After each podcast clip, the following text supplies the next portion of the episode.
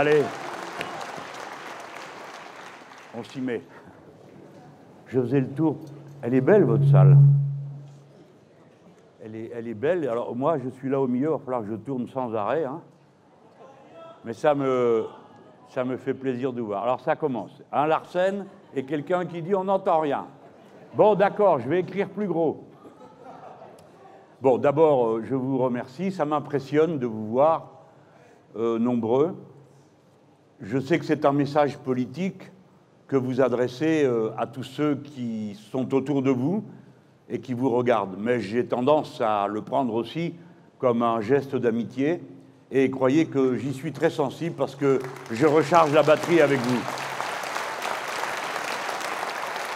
Je ne peux pas cacher que j'ai très mal vécu euh, les événements récents parce que j'ai parfaitement compris qu'il s'agissait de, en me visant, en m'atteignant, d'affaiblir une force. Et comme vous le savez, on a souvent, on se pose des questions, on se demande si on a bien fait, si on a. Je veux juste vous dire une chose, mesdames, messieurs, je n'aurais pas permis qu'à la faveur d'une opération de pure politique ou sur la base de deux dénonciations, c'est-à-dire d'aucun fait précis, des perquisitions étaient entreprises contre euh, ce que je crois être le cours normal de la loi.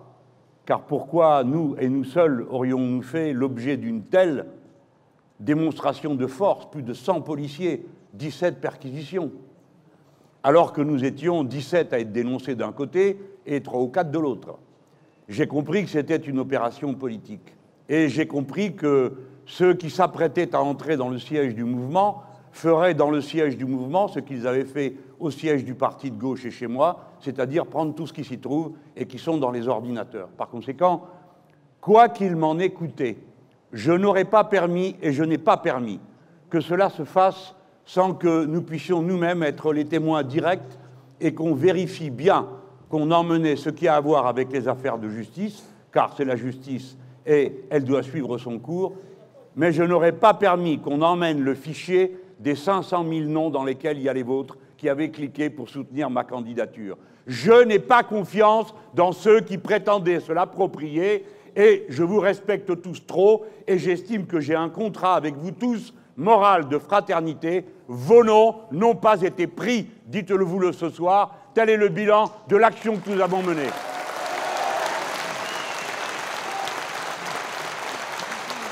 Je veux remercier tous ceux qui ont organisé cette soirée parce que vous le savez, beaucoup d'entre vous ont des engagements associatifs, syndicalistes ou politiques ou euh, des engagements dans la vie. Vous savez que c'est une affaire compliquée que d'organiser ce que nous faisons ce soir. Donc merci à ceux qui ont organisé et permis que cela se tienne.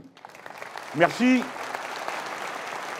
à la section syndicale CGT de Saint-Gobain-Pont-à-Mousson qui est venue à ma rencontre pour m'expliquer les problèmes que rencontrent les travailleurs de cette entreprise.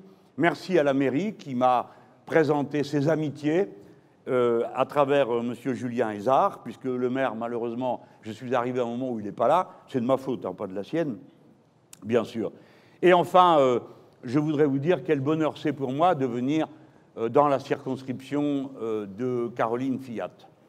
Mesdames et messieurs, je ne vais pas me contenter de faire les salutations qui sont d'usage dans les réunions publiques lorsque deux camarades de combat se trouvent euh, côte à côte. Avant les élections, avant la création du groupe La France Insoumise à l'Assemblée nationale, je n'avais fait que croiser Caroline Fiat, qui est une militante d'abord et avant tout. Et je l'avais croisée dans des circonstances d'organisation, de meetings, de choses comme ça. Vous savez, on se dit bonjour, au revoir, une blague, euh, et voilà. Et quand le groupe a été constitué, vous le savez, nous sommes 17, voici Caroline Fiat dans le groupe. Et nous avons été tous mis au pied du mur. Vous êtes, vous autres, dans cette salle, gens simples, comme nous-mêmes. C'est une épreuve terrible. Bien sûr, moi, j'ai l'expérience de parlementaire, mais j'étais le seul à avoir cette expérience, et à vrai dire, elle ne m'a servi strictement à rien à l'Assemblée nationale, parce que les règlements sont différents, les, emplois du temps sont différents, et toutes les procédures sont différentes. Mais enfin, bon, je vais prendre un exemple parmi euh, 100 000 autres. Quand il s'agit de se lever et de prendre la parole au micro devant euh, euh, beaucoup de monde, et dont une très grande partie de la salle, vous êtes assez ouvertement hostile, puisque nous ne sommes que 17. Il y a 315 robots euh, de la République en marche, et puis après, là-haut, là-bas, il y a Madame Le Pen et ses amis. Bon, eux, ils ne dérangent pas, ils font rien. Et puis, vous avez euh, tous les autres qui sont là autour. Bon, il faut un certain cran. Et je vais vous dire que même à moi, il m'en a coûté. Enfin, j'ai été bien accueilli parce que la première fois que j'ai pris la parole sur une babiole, hein, c'était une histoire de règlement, de comment on se répartissait les fonctions. Je disais, je comprends pas. Il y a sept groupes, on peut très bien avoir sept vice-présidents et moins de secrétaires. Enfin, vous voyez, pas un sujet euh, magistral. Et alors, à peine avais-je fini de parler, quelqu'un a crié depuis un banc Ah Revoilà Robespierre, on sait comment ça finit. Mesdames et messieurs, ce jour était pour moi une sorte de consécration, car euh, il n'y a pas d'injure plus flatteuse pour moi que d'être comparé à l'incorruptible défenseur de nos libertés. Mais le sujet, c'est Caroline, car elle, elle s'est trouvée, comme nous tous, au pied du mur. Il n'y a pas eu de période d'apprentissage, il n'y a pas le droit à l'erreur, il n'y a pas le droit d'essai. En un seul instant, il lui a fallu entrer de plein pied dans la fournaise. Et je vais vous dire qu'elle nous a tous impressionnés. Parce que vous devez savoir que c'est toujours plus dur pour une femme. Vous devez savoir que c'est toujours plus dur pour quelqu'un que la vie a mis à un endroit de la société où l'on n'est déjà pas toujours très respecté. Je veux dire que les puissants, les importants ont tendance à passer devant les gens qui travaillent sans se rendre compte que sans leur travail, le monde n'existerait pas tout simplement. Caroline Fiat est une aide-soignante.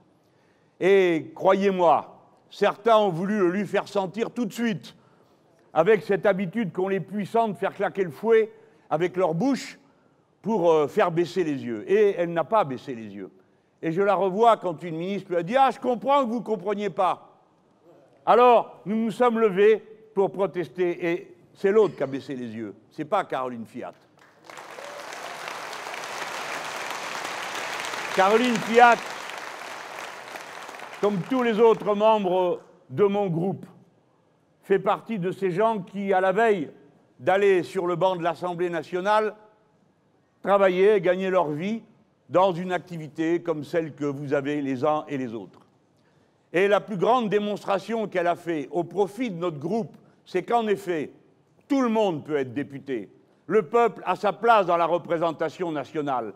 Et ceux qui ont les missions dans la société, je dirais, qui d'habitude ne sont pas regardées avec la faveur avec laquelle on regarde un architecte, un ingénieur, je n'ai rien contre ces métiers, cela va de soi, eh bien, ils ont leur place.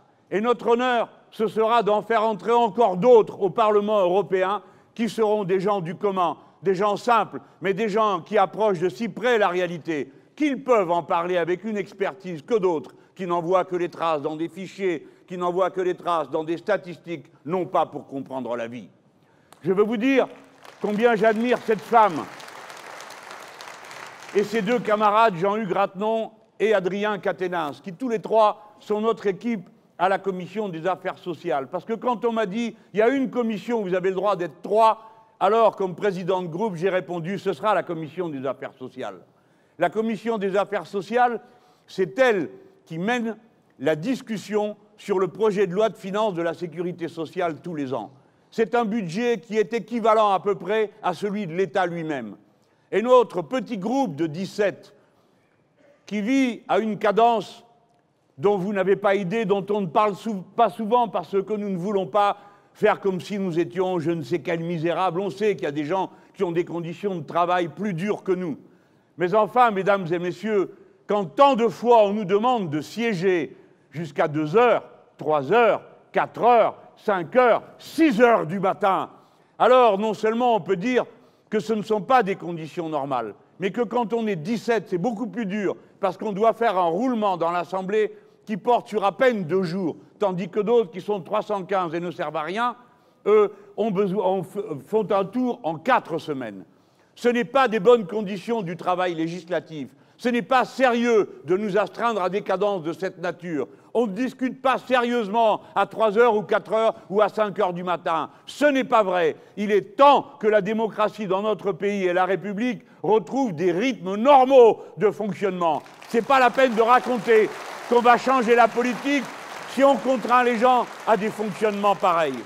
Bref, ces trois amis, Caténas, Fiat, Ratenon, Ces trois-là coordonnent leur travail nuit et jour pour la discussion du projet de loi de finances de la sécurité sociale. Ils sont à trois pour discuter un budget qui est l'équivalent de celui de l'État et qui concerne tout ce qui touche à votre vie dans les matières de santé, de retraite, etc. etc. C'est pourquoi, mesdames et messieurs, vous autres, les électrices et les électeurs de cette circonscription, je voudrais vous dire, au nom de la France insoumise tout entière et de ceux qui l'aiment et qui la portent, merci de nous avoir élus Caroline Fiat.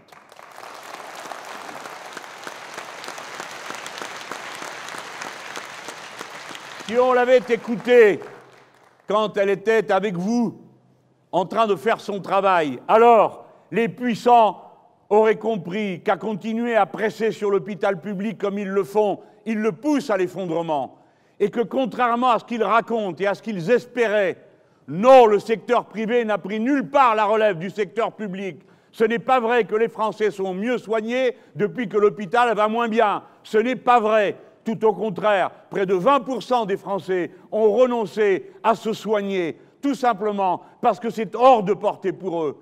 Et ensuite, maintenant, quand des gens vont aux urgences, ils y vont parfois parce qu'il n'y a aucun autre moyen de se mettre en contact avec un réseau de santé, parce qu'il n'y a plus de médecins ici et là, parce qu'il n'y a plus aucun moyen d'accéder à un quelconque service de santé autrement qu'en allant aux urgences. Et c'est la raison pour laquelle vous trouvez une situation comme celle que vous pouvez observer, que vous avez connue, dont vos proches ont été les témoins. S'ils avaient écouté les gens qui travaillent, ils auraient compris quelle capacité d'expertise ils portent en eux. Et je le redis d'autant plus fortement que je suis ici à Blénaud, à côté de l'usine Saint-Gobain. Si les têtes d'œufs qui font des économies sur tout, qui ne comprennent rien à la production, qui sont seulement, disent-ils, de bons gestionnaires, c'est-à-dire des gens soucieux uniquement de faire des économies, parce que c'est ça qu'on leur a appris, ça plus le management par la peur, c'est-à-dire tenir des salariés en leur faisant peur du lendemain, en les humiliant pour qu'ils fassent plus et plus et plus. Bref, s'ils avaient écouté les salariés, s'ils avaient écouté les syndicalistes au lieu de les mépriser, alors ils auraient su qu'on ne fait pas d'économie en économisant du réfractaire dans une cheminée où on coule de la fonte parce que la flotte finit par passer et que ça fait exploser la fonte parce que les deux ne fonctionnent pas ensemble. Ça, les travailleurs le savaient et ils avaient annoncé que ça se passerait au mois de janvier dernier. Alors pourquoi ne les a-t-on pas écoutés? Pourquoi les a-t-on méprisés? Encore une fois, parce qu'il y a partout et en toute chose un mépris de classe, une indifférence à qui n'est pas venu de la bonne école, venu de la bonne adresse, venu de la bonne rue, de la bonne famille, qui conduit le pays à s'affaiblir, à s'affadir. Car la patrie est plus puissante quand tous ses enfants peuvent y concourir par leur intelligence et leur dévouement. Elle est plus puissante, elle est plus intelligente, elle est plus efficace. Et le rabougrissement d'un pays autour de ceux qui possèdent et veulent toujours plus ne nous mène nulle part.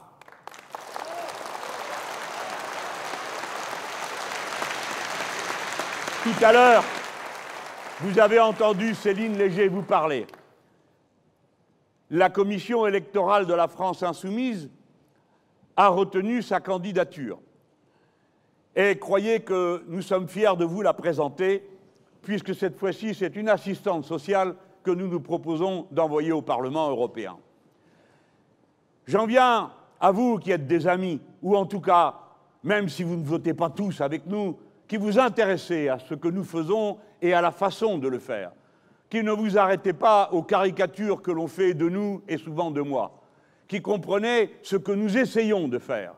Oui, nous essayons de faire un mouvement, ce n'est pas un parti, il n'y a pas de mépris de ma part pour les partis, je suis membre d'un parti, mais c'est un mouvement. Et il improvise, il essaye, il tâtonne des méthodes nouvelles pour fonctionner. Oh, on ne s'en vante pas tous les cinq jours, mais enfin, de temps à autre, on le signale. Nous sommes en train de faire une liste aux élections européennes. Nous l'aurons bientôt bouclée. Nous nous y sommes pris avec des méthodes qui, évidemment, ont bouleversé des habitudes et même des mauvaises habitudes. Cette méthode a consisté à fabriquer une commission électorale en tirant au sort parmi les insoumis de France et de Navarre. Les insoumis et les insoumises, bien sûr, puisque tout ça est paritaire. Et ils ont fait des critères, ils ont étudié 600 candidatures, mesdames, messieurs. Moi, je n'aurais pas eu la patience simplement d'en expertiser 200. Même mon temps est passé à faire ces choses-là. Les amis savent le faire mieux que moi. 600 candidatures, à rencontrer les gens, à téléphoner, à voir. Et ils ont établi des critères, notamment le critère social. Et à la fin, nous avons une liste dont nous pensons que simplement sa composition sociale, qui intègre 20% d'ouvriers et d'ouvrières, est quelque chose qui est inhabituel dans le paysage politique traditionnel. Bien sûr, une liste mixte, mais enfin, une liste où, à l'exception de deux députés sortants, tous les autres travaillent encore à cette heure dans leur emploi et vont devoir faire campagne dans ces conditions-là. Ce sont donc des personnes courageuses, des personnes dévouées. Et elles ont été choisies parmi 600 avec un grand cœur que je veux citer ici. Parce que quand on appelait quelque part, on appelait quelqu'un, on m'a raconté, et on m'a dit ce qui était incroyable, il parlait de mon coin à moi, hein, les Bouches du Rhône.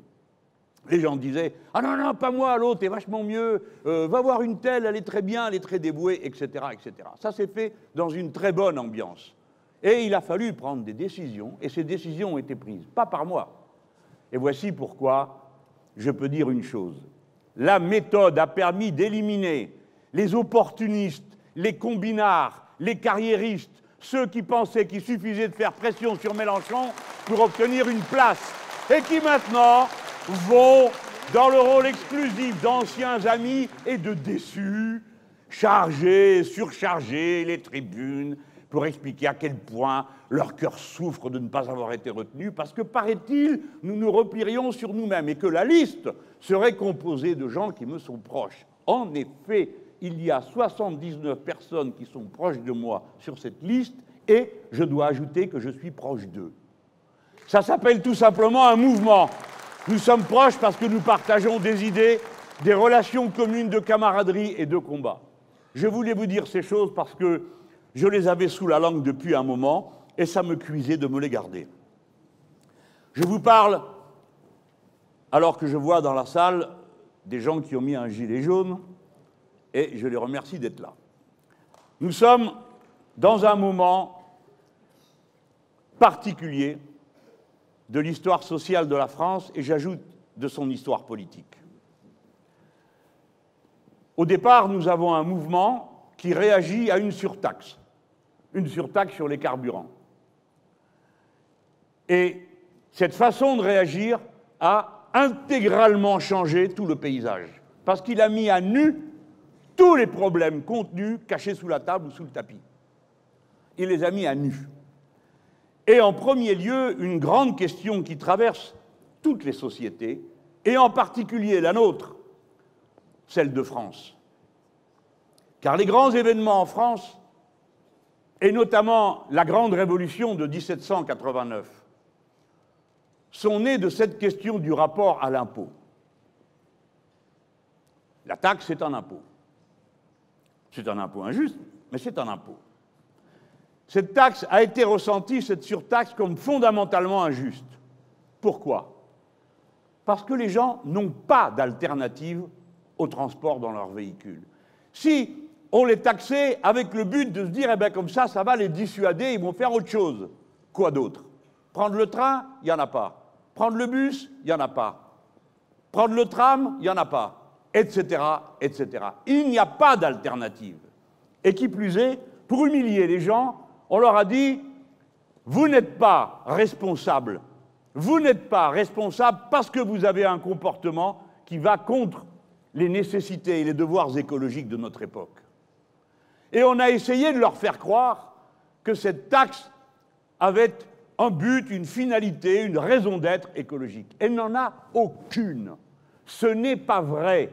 Quand on fait une taxe pour dissuader les gens de faire quelque chose, c'est qu'on leur donne la possibilité de faire autrement. Il n'y en a pas. Par conséquent, cette taxe est purement et simplement une manière de détrousser les gens. Et dans un instant, je vais vous montrer d'où vient la décision.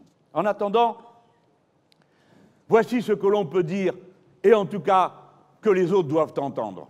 D'après nous, nous autres, les insoumises, les insoumis, euh, pas que, nous pensons qu'il n'y a pas d'ordre public possible.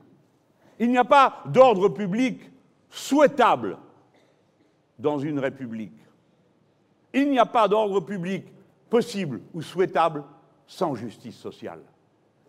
Car lorsque l'injustice vient à mettre en cause jusqu'à votre existence, compte tenu de la ponction que représente sur votre humble budget des sommes de cette sorte, 200 euros pour 20 kilomètres,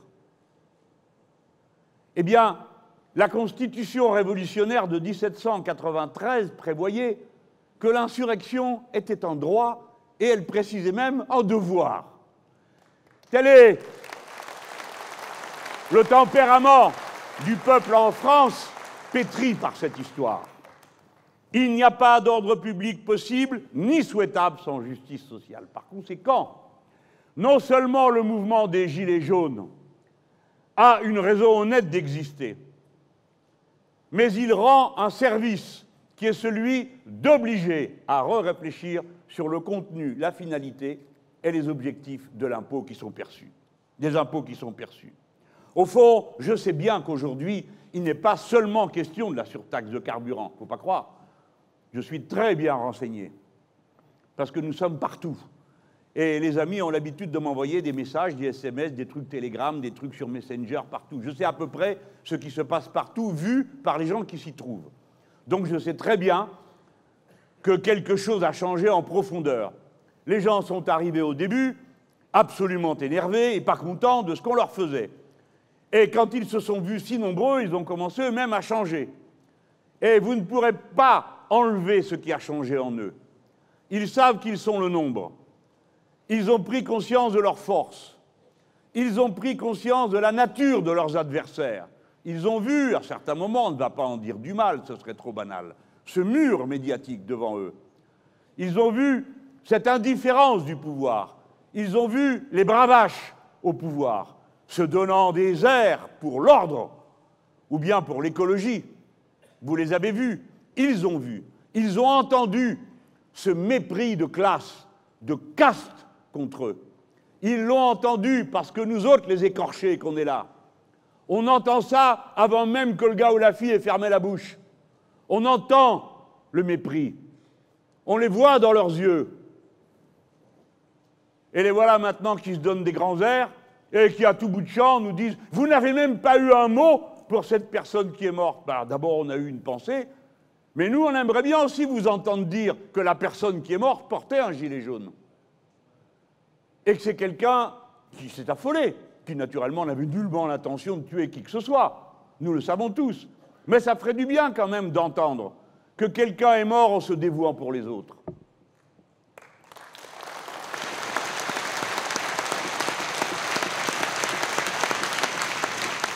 Et une fois que les gens ont été là à barrer des carrefours, eh bien, ils se sont connus, ils ont parlé.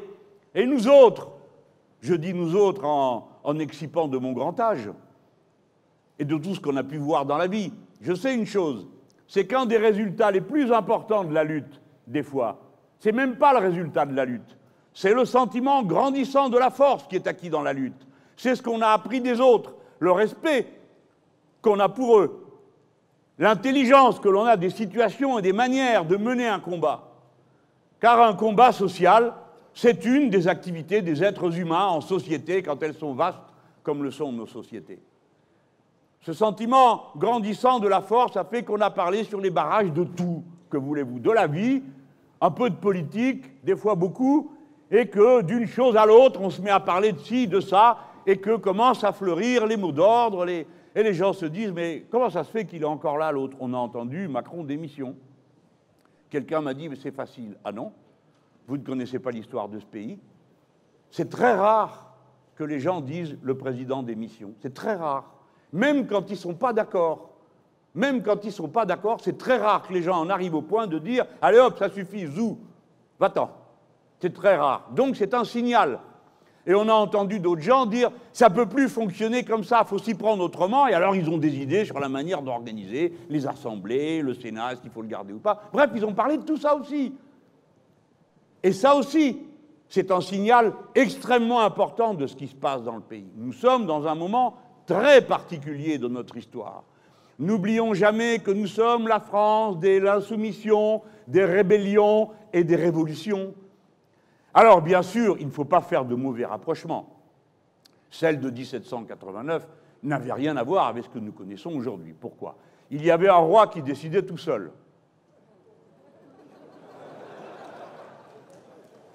Il y avait une dette extraordinaire et on ne savait comment la payer. D'autant qu'il y avait toute une série de parasites qui en avaient les moyens, mais qui ne voulaient pas payer, en disant ben nous, nous sommes d'une race à part, nous sommes les nobles.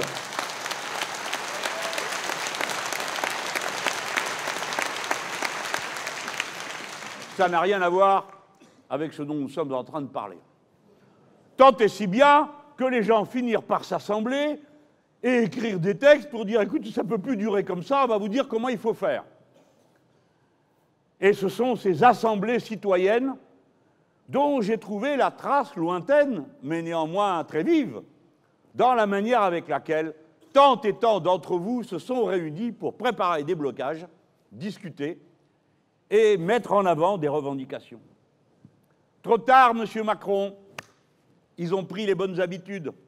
Ils se mêlent de leurs affaires. Alors, là-dessus, un mot d'ordre apparaît. Le 24, on va se retrouver à Paris. Ce n'est pas moi qui l'ai dit, hein, c'est la décision qui a été prise. Et il se passe une chose extraordinaire. Alors vous autres, vous voulez manifester à Paris. C'est votre droit. C'est votre droit. C'est constitutionnel. Eh bien, regardez bien. Ça vous est interdit tout ce que supporte le pouvoir, il vous dit, si vous allez à Paris, ce sera au Champ de Mars. Et vous n'en bougez pas. Ça, c'est qu'on vous interdit de manifester. Soit on peut l'entendre, mais la question est pourquoi? Quel est le problème? Qu'est-ce qui fait problème? Des dizaines de manifestations ont lieu. D'ailleurs, il y en aura une contre les violences sexistes et sexuelles qui aura lieu à 14h et on y sera. Oui, il y aura une manif. Alors, mais pourquoi les Gilets jaunes? Non, ils ne peuvent pas manifester. Seulement si on les met à un endroit bien parqué, bien encadré. Au champ de Mars. Vous aimez l'histoire? Un peu, hein? Beaucoup. Moi aussi. Parce qu'il y a des enseignements, parce que. Alors, le champ de Mars, moi, je ne sais pas qui a trouvé ça. Mais je peux juste dire aux réactionnaires, c'est pas une super idée. Parce que les deux dernières fois, Le 14 juillet 1790, on a fait au Champ de Mars la fête de la Fédération.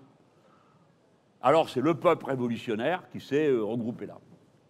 Mais souvent, euh, on passe comme ça. Mais non, pourquoi ça s'appelait la fête de la Fédération? Ce n'est pas une fédération, la France.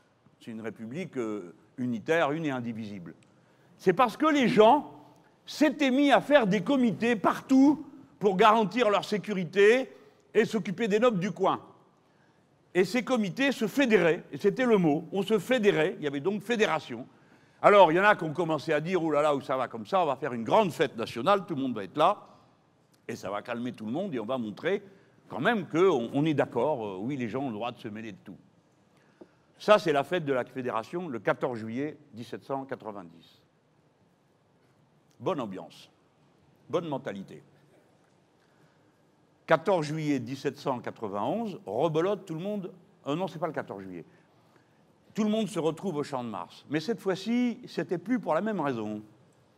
Cette fois-ci, c'était pour une pétition pour demander la démission du roi et l'installation de la République. Alors, mesdames et messieurs, ce n'est pas le pire endroit, compte tenu de ce que vous avez dans l'esprit, que d'aller à cet endroit-là, au Champ de Mars, ce samedi qui vient. Impôts et révolution sont mêlés jusque dans la Déclaration des droits de l'homme et du citoyen. Vous avez le droit de savoir qu'à l'article 13, je suis sûr que vous êtes tous d'accord avec ça, vous êtes d'accord avec l'idée que l'impôt est nécessaire, que l'impôt nous permet de mutualiser nos efforts, que l'impôt, quand il donne du service public, quand il donne de l'entraide, quand il donne de la sécurité, est une bonne chose et qu'on ne voit pas bien comment on pourrait faire autrement, parce que si chacun devait se payer à titre privé les services que la collectivité peut lui rendre par le biais de l'impôt, il n'y arriverait pas. Et qu'il y aurait vraiment deux mondes, les uns n'ayant absolument rien et les autres beaucoup. Et même tout. L'impôt est une bonne chose. L'impôt, c'est du lien. L'impôt, c'est du sens commun. Mais il y a une condition. C'est qu'il faut qu'il soit juste. Et l'article 13 de la, Déclaration des droits de l'homme et du citoyen. D'accord? Parce que les droits de l'homme sont ceux du citoyen, déclaration d'intention sans suite. Les droits de l'homme avec des citoyens et des citoyennes qui surveillent ce qui se passe, oui, alors à ce moment-là, ils deviennent effectifs. Article 13. Une contribution commune est indispensable. Nous sommes tous d'accord avec ça. Elle doit être également répartie entre tous les citoyens, également, en raison de leurs facultés. Ah oui, c'est pas tout le monde paie pareil tout le monde paie en fonction de, ce qu'il peut donner, ce qu'il peut faire. Quoi, Alors, la surtaxe sur les carburants, elle est absolument injuste. Et elle ne rentre pas dans le cadre de cet article 13. Pourquoi? Parce que, au moment où on prend 4 milliards à des gens qui ne peuvent pas s'en passer, pour la raison que j'ai dit tout à l'heure, 4 milliards, la surtaxe. Au moment où on leur prend ces 4 milliards, le même mot, on se tourne et on donne 4 milliards à d'autres qui n'en ont pas besoin. Ils n'avaient pas besoin de ces 4 milliards qui étaient dans l'impôt sur la fortune et qui leur a été rendu sans même qu'ils se donnent le mal de faire une manif en bison.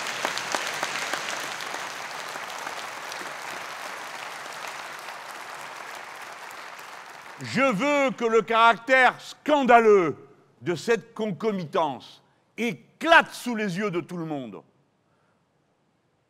Ces 4 milliards, cela représente, écoutez bien les gens, un million d'euros qui ont été donnés aux 100 personnes les plus riches du pays.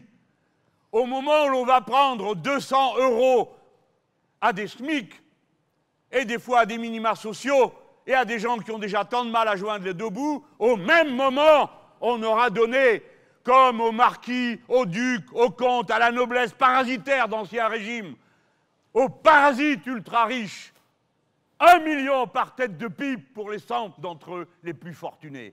C'est un scandale total, c'est indigne de l'identité républicaine de la patrie et de sa devise liberté, égalité, fraternité.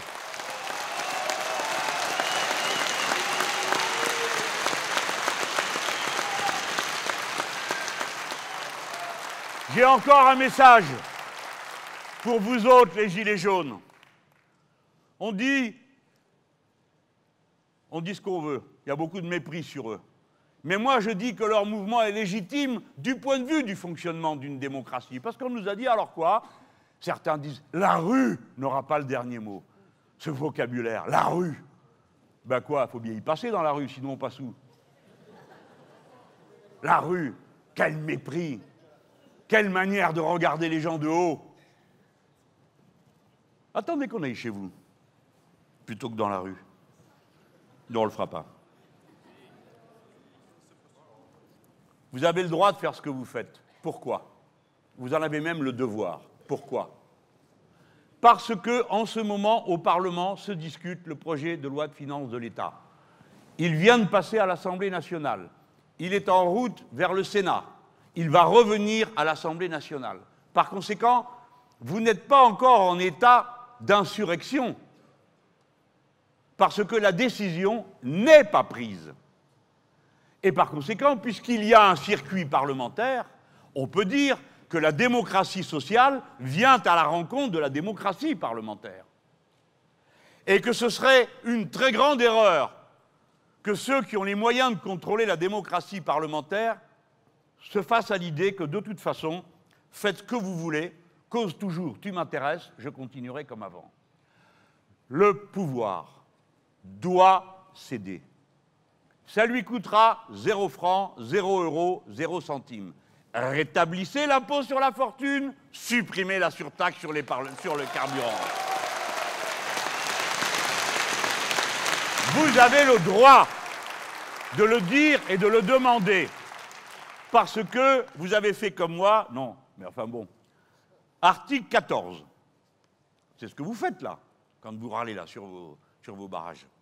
Tous les citoyens et les citoyennes ont le droit de constater par eux-mêmes, je recommence, tous les citoyens ont le droit de constater par eux-mêmes ou leurs représentants la nécessité de la contribution publique, de la consentir librement, d'en suivre l'emploi et d'en déterminer la quotité, l'assiette, c'est-à-dire sur quelle base c'est pris, le recouvrement, la façon avec laquelle on vous le prend, et la durée.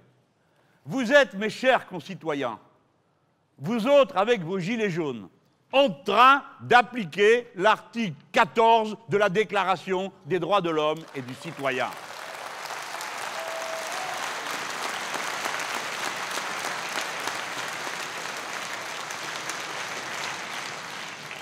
Tout à l'heure, je vous ai dit le chiffre. Pour les carburants, il y a un problème, Monsieur Macron, rétablissez l'impôt, on est d'accord, sur la fortune. Mais il y a un autre chiffre. Ah, vous voulez faire la transition écologique, ça tombe bien, nous aussi. Nous aussi. Ah, mais où sont les sous? Eh bien, vous les avez. Monsieur Hollande, avant vous, a eu cette trouvaille d'inventer le crédit, impôt, compétitivité, emploi. J'ai remarqué que les technocrates s'arrangent toujours pour trouver des sigles que vous ne comprenez pas ou que vous n'arrivez pas à retenir. Et à la fois, une fois que vous le dites, ça ne veut toujours rien dire. Crédit, impôt, compétitivité, emploi. CICE. Voilà. 20 milliards. 20 milliards, c'est-à-dire représentant 6% de la masse salariale d'une entreprise est redonnée aux entreprises. Et l'idée, c'était, on va faire un choc de compétitivité. C'est-à-dire qu'on redonne des sous et du coup, tchaf, ça va y aller, mon vieux, fort. Où sont passés les 20 milliards, je vous prie? Examinons avec soin les résultats économiques. Combien d'emplois en plus? Il n'y en a pas. Il y en a en moins. Combien d'investissements en plus pour acheter des machines nouvelles qui soient performantes écologiquement? Rien du tout, l'investissement baisse. Autrement dit, 20 milliards qui sont partis dans la sphère financière. Ça, c'est le grand mot pour dire la spéculation. Voilà ce qui s'est passé. Et dans les dividendes. Jamais ils n'en ont eu autant. Ils sont gavés, ça leur coule de la bouche et ils sont obligés de le reprendre pour le remettre. Tellement il y en a. Tellement il y en a. Ça déborde, ça dégouline.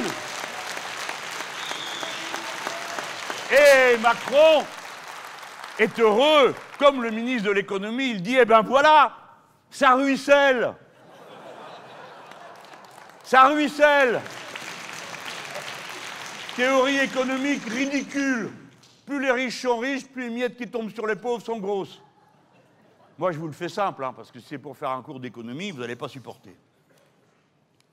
Alors, voilà ce qu'ils ont fait. Donc, vous avez retenu 4 milliards impôts sur la fortune, 20 milliards de CICE. Cette année, je ne vous prends pas la tête à vous expliquer pourquoi. Cette année, ce n'est pas 20 milliards que ça va coûter, mais 40. C'est encore plus de sous. Alors là, 40 milliards de moins dans la caisse, il y en a que ça émeut. Et il a bien fallu s'expliquer. Et maintenant, je vais vous révéler un aveu qui a été fait par le gouvernement lui-même. Le 15 octobre, il a écrit à la Commission européenne, qui surveille les budgets de manière totalement antidémocratique de tous les États. Le 15 octobre, donc ils peuvent pas. Le 15 octobre, qu'est-ce qu'ils ont dit à la Commission? Ah, votre avis, ont dit Eh bien, nous, les Français, on est sérieux, on est écologique, on va moins rouler, c'est pour ça que ça sera plus cher, euh, parce que blablabla. Pas du tout. En ce qui concerne les prélèvements obligatoires, écrit M. Macron à la Commission européenne, l'année 2019 est fortement affectée par le double coût ponctuel, c'est les 40 milliards dont je viens de vous parler là, pour les finances publiques de la transformation du CICE en allègement de cotisation. D'accord? Donc, bon, c'est le, sabir, c'est normal, hein Il dit, bah oui, c'est vrai, cette année, quand même, 40 milliards, ça fait beaucoup. En moins dans les caisses pour les donner à quelques-uns. Et voici ce qu'il écrit. Ces baisses de prélèvements seront partiellement contrebalancées par la poursuite de la montée en puissance de la fiscalité écologique, ainsi que par la suppression de la niche fiscale pour certains usages du gazole non routier. Je recommence parce que vous n'avez pas tout bien compris. Il répond à la Commission européenne, d'accord, il y aura 40 milliards de moins de recettes, mais on va en avoir d'autres qui vont venir par la suppression de la niche fiscale, c'est vous, pour certains usages du gazole non routier. Autrement dit, il reconnaît à la Commission européenne qui vous prend 4 milliards, pas pour l'écologie, mais pour compenser le cadeau qu'ils ont fait de 40 milliards au compte des entreprises que vous retrouvez entièrement en dividendes. Autrement dit, l'accusation que nous portons est fondée, c'est le président des riches qui a taxé les plus pauvres pour les plus riches.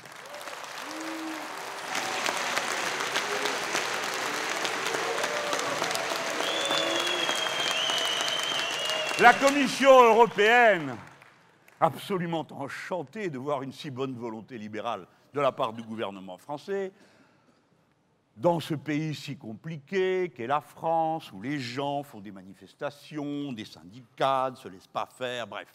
Elle a répondu, pleine de bonheur. Sans doute est-ce M. Moscovici qui est chargé de ça, qui l'a écrit. À propos de ces baisses d'impôts, elles sont, les baisses d'impôts, largement compensées par l'élimination de l'avantage fiscal sur le diesel. OK? Donc il leur dit je les taxe pour payer la baisse de prélèvement que je fais sur les entreprises, et l'autre répond très bien, très bonne idée, on est d'accord, c'est parfait. Voilà. Vous avez tout le monde auquel nous sommes en train de nous affronter, tout le cœur de la bataille que nous menons, tout le lien que nous faisons entre la condamnation de la politique de M. Macron et l'Union européenne. Et quand on vous dit que les élections européennes qui arrivent sont un référendum anti-Macron, ce n'est pas comme disent certains grands esprits, ah, comme c'est réducteur. Non, c'est pas réducteur. Ça touche directement au cœur de la réalité dans laquelle nous vivons. C'est que la politique de M. Macron, c'est une copie de ce qu'ordonne la Commission européenne, parce que dans sa vision du monde, le ruissellement est le moteur de toute l'économie. Le marché, le capital sont les seuls avenirs possibles pour l'humanité. Et nous, nous pensons exactement le contraire. Et nous leur disons, si vous aviez raison, comme ça fait 30 ans que ce cirque dure, peut-être qu'on verrait les bienfaits. Peut-être qu'on se dirait Ah, ben écoutez, quand même, on est mieux éduqué, on est mieux soigné, on est mieux transporté, on va pas se plaindre tout le temps. Mais non, c'est le contraire qui s'est passé. Des pays riches, des pays puissants ont vu un après l'autre tous les acquis sociaux. Les acquis sociaux, ce pas des privilèges, c'est des acquis collectifs qui ont été gagnés par le travail commun, par l'énergie, par la revendication, par les compromis sociaux. Tout ça réduit à néant par quelques personnes qui ont assujetti 450 millions de personnes en Europe à la loi absurde du capital et du marché.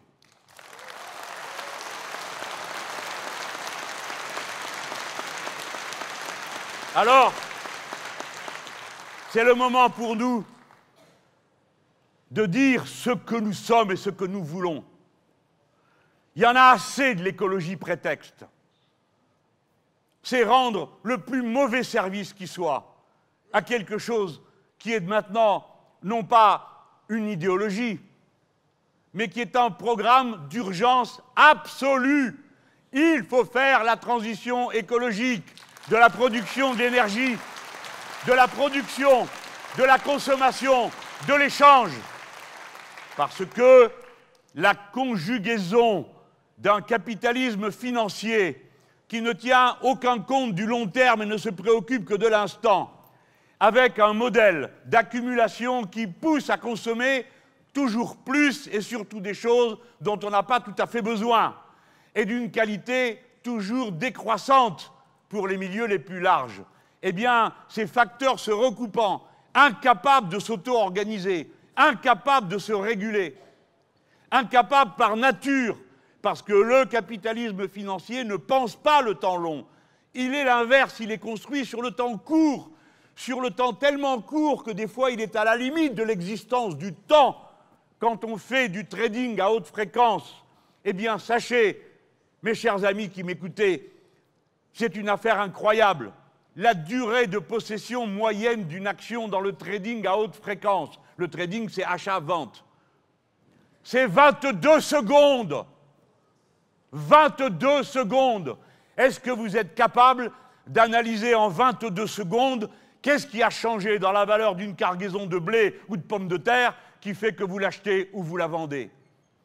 C'est donc un capitalisme fou, complètement centré sur lui-même, sur des écarts qu'il évalue d'une manière mécanique, au point que de temps à autre, il y a des grands bugs, et il pourrait même y avoir un jour une crise mondiale, et il y en a déjà eu, sur la seule base du fait que les machines se trompent et vont trop vite dans les échanges. Voilà ce système fou qui mène le monde. Eh bien, cette conjonction fait que l'écosystème compatible avec la vie humaine est en cause. Pas la nature. La nature se fiche de nous. Elle continuera à exister. Elle existe depuis des milliards d'années, depuis que cette Terre s'est formée, que ce système solaire s'est formé. Et si vous mourrez tous, et s'il n'y a plus d'animaux, et s'il n'y a plus rien de la végétation que nous connaissons, eh bien, la planète continuera à rouler dans l'espace infini comme d'autres roulent. Ce n'est pas son sujet. Ce dont vous êtes en charge, ce dont nous sommes en charge politiquement, parce que c'est de la politique, c'est de l'écosystème compatible avec la vie humaine. Il ne s'agit pas seulement maintenant, au point où nous voilà rendus, d'arrêter une tendance, parce que nous ne pouvons plus l'arrêter. Le changement climatique est commencé. Il s'agit de faire face aux conséquences de ce dérèglement. Et il s'agit de réparer, réparer ce que nous avons détruit et cassé. Et c'est pourquoi, quand je vous dis assez avec l'écologie prétexte, assez aussi peut-être avec une certaine forme d'écologie en miettes, bien sûr que des combats particuliers sont nécessaires, tous sont utiles, mais il faut comprendre que la cause à laquelle nous attaquons est globale. C'est tout d'un même mouvement qu'il faut prendre dans l'action politique. C'est pourquoi nous avons mis au cœur de notre démarche une règle à mettre dans la Constitution, règle verte, c'est-à-dire on ne prend dorénavant plus à la nature davantage que ce qu'elle est capable de reconstituer. C'est simple et ça met au défi tout le monde. Vous autres, garçons et filles, qui achevez vos études, vous autres qui êtes au travail, à vous de trouver les techniques de remplacement pour que le pillage en cours cesse. À vous de trouver les moyens de changer la façon de produire et de consommer. Tout à l'heure, des syndicalistes sont venus me voir. Et voyez-vous, dans la liste des choses qu'ils me disaient, quand nous parlions de production, je m'y intéresse. Ils me disaient, que j'aille pas me tromper de mots, comment ça s'appelle? Un produit qu'on met sur les tubes là-bas, à Saint-Gobain. Bistétanol, c'est ça? Ah, voilà. Oh, peu importe, vous avez compris, quoi. Un truc en ol à la fin. C'est une peinture qui d'habitude est chargée de toutes sortes de cochonneries qui s'en vont euh, dans la nature. Vous savez que les sols baissent en fertilité d'une manière tout à fait prodigieuse parce que tout ça a été fait de manière irresponsable, se répand à travers toute la nature parce que l'eau y circule, etc. Et cet ami disait, bah, tu vois, nous on a trouvé le moyen d'utiliser un autre produit qui est euh, biologiquement, qui est écologiquement neutre, et on pourrait décider pour ça je vous parlais d'expertise tout à l'heure, parce que moi, je me vois en train d'exercer les responsabilités. Je me dis, comment je fais? Si je ne peux pas compter sur les gens qui sont sur le terrain, je peux compter sur personne, hein, parce que c'est pour demander aux mêmes, quand tout est fait, leur dire, ah ben, mesdames, messieurs, jusqu'à présent, vous êtes trompés pendant 20 ans, s'il vous plaît, on, on rembobine le film. Non, il va bien falloir que l'expertise vienne d'ailleurs, qu'elle vienne du terrain. Et lui me disait, cet ami, ben oui, on pourrait par exemple décider qu'il ne rentre plus un seul tuyau en France, qui euh, euh, ne porterait un produit qui serait euh, dangereux, alors que nous, on sait fabriquer des produits qui ne sont pas dangereux et on est prêt à les proposer aux autres, à leur vendre ou, à les aider à en fabriquer. Bien sûr, donc, les détails comptent, mais il faut penser global. Je viens de le dire avec la règle verte. Et penser global, c'est agir global. Voilà ce que veut dire la planification écologique. On a choisi exprès le mot planification, ça leur donne des boutons à tous je ne sais pas pourquoi, ils sont tellement ignorants qu'ils ne savent pas que la planification, c'était dans tous les pays après la guerre. Ce n'est pas seulement dans les pays socialistes, on peut comprendre que ça les débecte, mais c'est dans tous les pays. Le général de Gaulle avait un comité pour le plan en France et il appelait ça l'ardente obligation. Si vous croyez que le pays se serait redressé sans plan, c'est que vous rêvez. Si vous comptiez sur le marché, non, le marché, il sait provoquer des guerres, mais il ne sait pas les réparer. C'est le plan qui sait le faire. Eh bien voilà pourquoi nous parlons de planification écologique. Il faut prendre tout d'un bout à l'autre. Production, consommation, échange. Et quand je dis production, consommation, échange, on doit dire aussi notre manière de vivre, de regarder la vie, de penser notre rapport aux objets,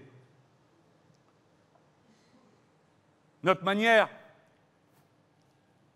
de philosopher sur l'existence, parce que c'est de la philosophie. Quand on croit qu'avoir, c'est être, on est dans la philosophie et on se trompe. Être, c'est dur de l'être. Mais souvent, c'est le contraire d'avoir. Et en tout cas, même quand on n'a pas, on est capable d'être. Et le bonheur ne dépend pas seulement que de ce qu'on a ou de ce qu'on n'a pas.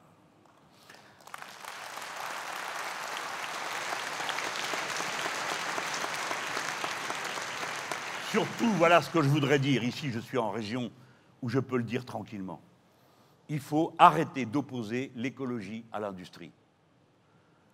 C'est une manière grossière de voir. Les syndicats ouvriers sont prêts à avoir la discussion sur les mutations écologiques. J'ai eu une discussion passionnante, il y a de ça quelques mois, avec le secrétaire général euh, CGT, de la Fédération Chimie. En principe, on ne devrait avoir rien à se dire.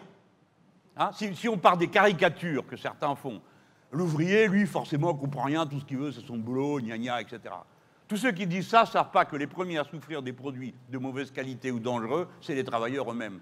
Que les premiers qui crèvent de l'agriculture chimique, c'est les paysans eux-mêmes. Que les premiers qui sont dévastés par les usages contre-écologiques de toutes sortes de choses, rappelez-vous déjà à la mine, mais on peut citer combien d'autres métiers, ce sont les travailleurs eux-mêmes. Donc c'est les injurier gravement que de croire qu'ils ne sont pas capables de se rendre compte de ce qui se passe. Mais ils y sont prêts. Et tenez-vous bien, il m'expliquait pourquoi il était d'accord avec la sortie des énergies carbonées. C'est pas rien quand même. La chimie, ça fonctionne quand même euh, plus que plus sur le pétrole et les produits euh, dérivés. Donc tout le monde est prêt à entrer dans la discussion et à entrer dans l'expertise dans les solutions alternatives. Tout le monde est prêt. Et il faut s'y mettre. Parce qu'il faut tout changer. Je vous ai dit tout à l'heure, j'ai dit consommation, vous êtes d'accord. Bon, enfin plus ou moins d'accord. Hein. Tant qu'on ne dit pas ça, vous n'en aurez plus, tout le monde est d'accord. Euh, ben oui, il y a des choses, non, il faudra arrêter quoi, de les consommer parce qu'elles sont mauvaises. Sur la production, je pense que tout le monde comprend. Sur l'échange, on va en reparler dans un instant. Mais je veux aussi dire un mot sur la formation. Vous savez pourquoi pourquoi, pour ma part, je suis si optimiste? C'est que, pourquoi je me dis on va y arriver? Si on le fait, je sais par quel bout commencer. Et puis il y a les gens pour le faire. C'est parce que en France, nous avons un haut niveau de qualification du salariat. Pas seulement les métiers considérés comme du dessus, je ne sais pas pourquoi d'ailleurs, hein. pas seulement ces métiers, mais tous les métiers intermédiaires, et ce sont les métiers qui sont décisifs. Parce que j'ai vu des pays où on décidait toutes sortes de choses.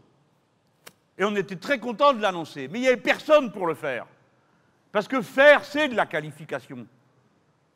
Ça n'existe pas, comme ils disent, l'intelligence des mains. Bien sûr que certains ont plus de facilité avec leurs doigts que d'autres. Que moi, ça c'est pas difficile, mais bon. Mais c'est tout là que ça se passe. C'est dans la formation. Et l'avantage de la France, c'est d'avoir une classe ouvrière, vous voyez, j'emploie ces mots-là, une classe ouvrière de bon niveau technique et des fois de haut niveau technique. Parce qu'on a pris les bonnes décisions au bon moment. À la libération, on a créé le système de l'enseignement professionnel. Ça n'existait pas avant. Les petits gars et les petites jeunes filles, ils partaient à l'apprentissage à 14 ans, point barre. D'accord Ça se passait comme ça. Moi, je me rappelle que dans ma classe de cinquième, eh ben, il en manquait la moitié de ceux qui étaient avec moi en sixième. Ils étaient partis à l'apprentissage. Parce qu'à l'apprentissage, en plus, ça donnait 3-4 sous pour faire bouillir la marmite. C'est pas que les gens trouvaient ça fabuleux d'aller à l'apprentissage, c'est que ça aidait. Les familles étaient pauvres et c'est dur de payer des études. On devrait bien y penser souvent. Hein? Par exemple, je ne sais pas qui a trouvé l'idée qu'on ne pouvait pas former un instituteur à moins de bac plus 5. pourquoi pas? Mais alors, qu'est-ce qu'il fait de bac à bac plus 5 Il vit avec quoi? Il fait quoi? Quels sont les milieux sociaux? Qui peuvent donner des instituteurs Alors, pardon, ça fait peut-être un peu vieux jeu, mais je vais vous le dire. Autrefois, il y avait les écoles normales. Tu passais le concours, tu y entrais à 16 ans, tu avais la paye et tu apprenais à devenir instituteur. C'est comme ça d'ailleurs qu'il s'est fait des paquets d'institutrices. Parce que les filles, elles passaient après pour la promotion scolaire. C'était comme ça. Les gens n'étaient pas méchants, mais c'est simplement, il fallait faire les priorités de la vie. Et c'est comme ça que les instituteurs venaient du peuple à éduquer le peuple. Et il y avait donc quelque chose de simple, de spontané dans le contact des uns avec les autres.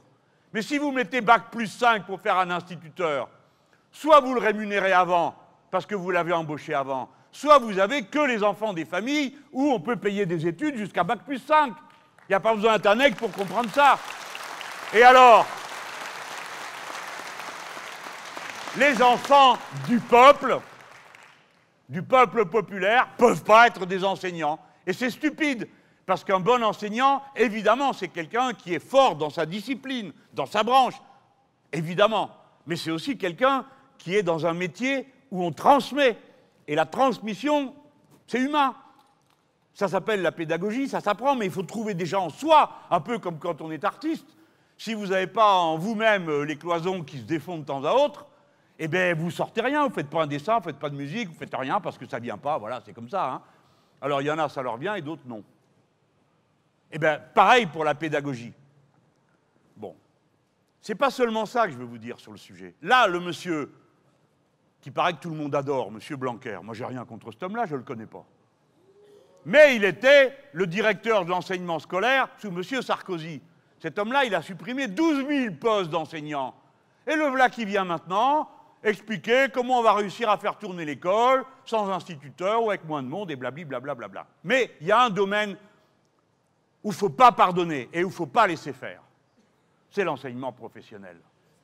Je ne vais pas vous en parler deux heures, mais je veux qu'il y ait une voix dans ce pays qui s'élève pour faire entendre la voix des profs et des mômes de l'enseignement professionnel. Est-ce que vous le savez?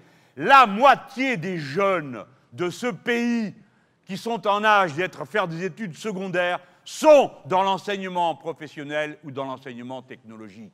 La moitié, vous n'en entendez jamais parler, parce que ce n'est peut-être pas les enfants de la bonne classe sociale de ceux qui décident et qui dirigent. Voilà la vérité. Et nous avons besoin de cette classe ouvrière de haut niveau. On a donc créé le bac professionnel. À la Libération, ils ont créé l'enseignement professionnel. Vous savez comment ils ont fait? Ils ont pris des profs de matière générale et ils ont demandé aux communistes qui étaient là, ils ont dit qui c'est qui veut aller enseigner la partie technique? Et on a embauché comme ça 1000 ou 2000 profs d'atelier, qui étaient les meilleurs de leur branche, et évidemment, ils étaient contents d'aller apprendre ça au môme. Hein. Eh bien, on faisait le bac professionnel en 4 ans. L'UIMM est arrivé. Vous connaissez dans ce coin l'UIMM, hein 3 ans. Et maintenant, M. Blanquer vient de décider 2 ans. Eh bien moi je vous dis, on ne fait pas un ouvrier, une ouvrière, un salarié du niveau d'un bac professionnel, maintenance des systèmes automatisés, comme le copain que j'ai vu tout à l'heure qui est venu me parler de son boulot. On ne fait pas des gens de ce niveau-là en deux ans. Ce n'est pas vrai. Essayez de faire un médecin en un an pour voir si vous voulez faire des économies. C'est donc le pays tout entier qui va être frappé.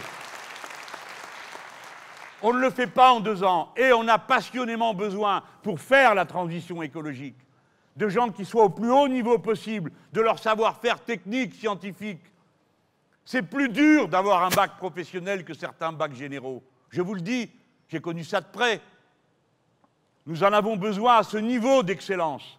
Et nous avons besoin qu'on organise comment ces jeunes gens peuvent ensuite continuer pour faire des brevets de techniciens supérieurs ou des licences professionnelles. Le pays a besoin d'une main-d'œuvre de haut niveau technique et nous en avons besoin pour faire la transition écologique. Alors je vois ces messieurs, dames, qui ont un avis sur tout. C'est normal, ils sont la plupart DRH. Alors, euh, ils ont des idées.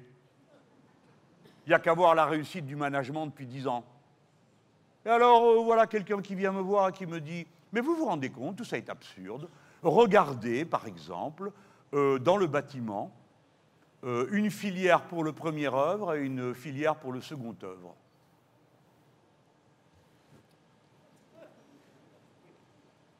Pardon. Vous pensez construire un mur et le peindre, c'est le même métier? Eh bien oui, ils le croient. Ils n'y connaissent rien. On a le droit de ne pas connaître, mais au moins on se renseigne avant de parler. On se renseigne. Si vous n'êtes pas capable de comprendre que ce n'est pas le même métier de construire un mur et, de le peindre, c'est que vous ne vous mêlez pas de dire ce qu'il faut faire. Ou alors on vous oblige à habiter dans l'endroit que vous aurez inventé avec des gens qui feront à la fois construire et peindre.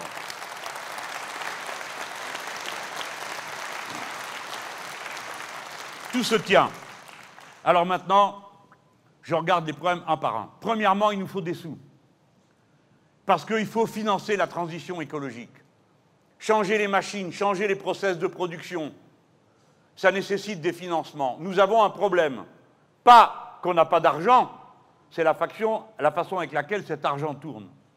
Nous avons besoin de stabiliser le capital et d'abord de l'obliger à s'investir dans la production, ce qui n'est pas le cas aujourd'hui. Il fout le camp dans la sphère financière. Par conséquent, et quand je vous dis ça, je vous fais grâce des chiffres. Non, je ne vous en ferai pas grâce. Si, allez, parce que comme j'ai perdu la feuille, tant pis pour moi, j'avais qu'à m'en rappeler. Bref.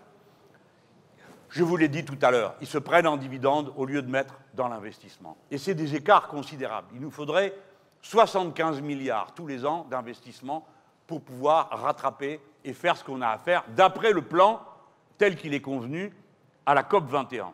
La COP 21, vous vous rappelez, c'est la conférence mondiale qui a eu lieu à Paris pour lutter contre le changement climatique. On a tous été très contents, ils avaient pris des bonnes, on a tous décidé, on a tous signé, etc., etc. Et on a tous fait semblant de ne pas comprendre bien ce qui se passait, parce que ce que les gens ont signé, c'était pour 2%. Les gens des îles ont dit, ah ben nous, on ne peut pas signer ça, parce qu'à 1,5, il n'y a plus d'îles. Bon, ben, très bien, on met un, un degré et demi aussi. Et la vérité, quand on a recollé tout ce que les gouvernements avaient dit qu'ils allaient faire, ça faisait 3 degrés. Alors mes amis, quand je vous dis tout à l'heure, ce n'est pas pour vous faire peur, euh, le changement climatique, personne ne va l'arrêter, hein, c'est que je vous parle de quelque chose que je connais. Ça n'empêche pas qu'il faut continuer à lutter, hein. je n'ai pas dit ça. Bref, il faudrait 75 milliards. Regardez les grands écologistes du gouvernement qui viennent prendre dans vos poches les sous. Est-ce que le budget de l'État correspond aux engagements de la COP 21 hein, On a signé, non? Est-ce que